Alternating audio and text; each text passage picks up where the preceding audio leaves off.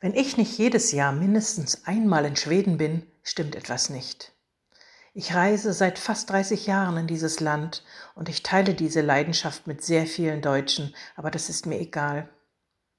Das erste Mal fuhr ich mit dem Nachtzug und meiner kleinen Tochter.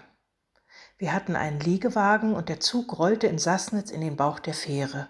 Ich fühlte mich sehr eingeschlossen und kletterte erst aus dem Abteil, dann vier Etagen hoch an Deck der Fähre um mitten in der Nacht den Sternenhimmel zu sehen. Am nächsten Tag dann fuhren wir weiter durch dieses riesige Land und natürlich bestaunten wir die roten Bullabü-Häuschen in der Ferne. Wir aßen Schöttbuller im Zugrestaurant und meine Tochter spielte im riesigen Kinderspielabteil.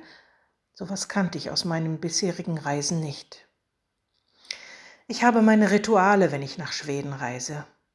Ich gehe in bestimmte Museen und Restaurants jedes Mal. Ich schaue die aktuellen Ausstellungen an und freue mich auch über das, was gleich geblieben ist. Ich setze mich an die Tische in den Museumsrestaurants. Es ist wie ein Nachhausekommen. Es ist mir auch nie langweilig. Ich brauche nicht immer zu Neues. Ich muss erst mal das Alte verarbeiten und die Arbeitswochen, die hinter mir liegen. Und überhaupt braucht es mindestens eine Woche, um anzukommen im fremden und vertrauten Land und bei mir. Ich liebe Stockholm, ich kenne mich da aus.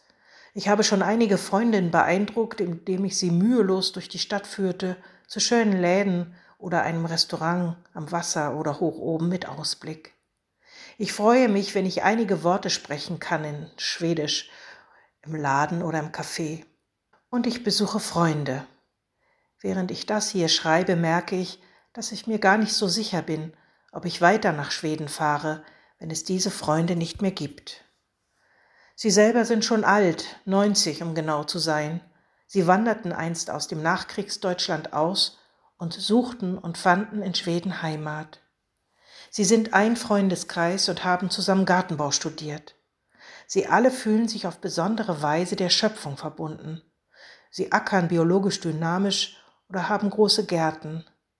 Sie haben auf diese Weise Spuren hinterlassen und Wunderbares geschaffen und sie haben sich von Anfang an eingelassen auf ein fremdes Land, das viele Jahre den Anspruch hatte, sozial und heimatlich zu sein, wie in einer Familie. Sie mussten miterleben, wie der Sozialstaat sich teilweise auflöste und auch die rechtsradikalen Parteien mehr und mehr Zulauf bekamen.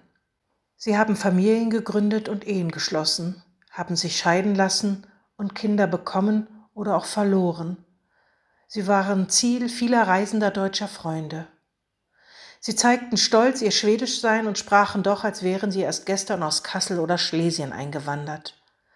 Einer der Freunde war nie wieder in seiner früheren Heimat, die inzwischen Polen ist. Er kehrte bewusst nicht zurück. Doch als ich heiratete, kamen er und seine Frau uns besuchen.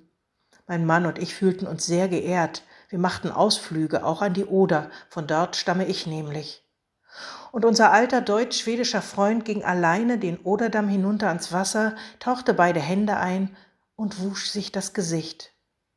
Es ist doch der Fluss, der aus meiner Heimat kommt, sagte er in unsere fragenden Gesichter. Uns allen kamen die Tränen. Wie ist das mit dem Verreisen? Wie ist das mit dem Nachhausekommen? Wo sind wir zu Hause? Es ist schön, wenn das Reisen mit Menschen vor Ort verbunden ist. Sie sind eine Brücke zwischen dem fremden Land und uns. Sie laden uns ein, die Rolle der konsumierenden Touristen zu verlassen und ein Stückchen mitzuleben mit dem Alltag der Menschen dort in der Ferne. Wohin verreisen Sie? Gibt es Länder, die Sie besonders lieben? Und warum ist das so? Was suchen Sie, wenn Sie reisen und was finden Sie? Was hat Ihnen gefehlt im letzten Corona-Jahr, als Sie nicht reisen konnten? Ich selber denke gerade darüber nach und ich freue mich schon auf meinen Urlaub. Ihr führt mich, Sie ahnen es, nach Schweden, zu meinen Freunden und im besten Falle nach genügend Stille und Zeit haben, auch zu mir selbst.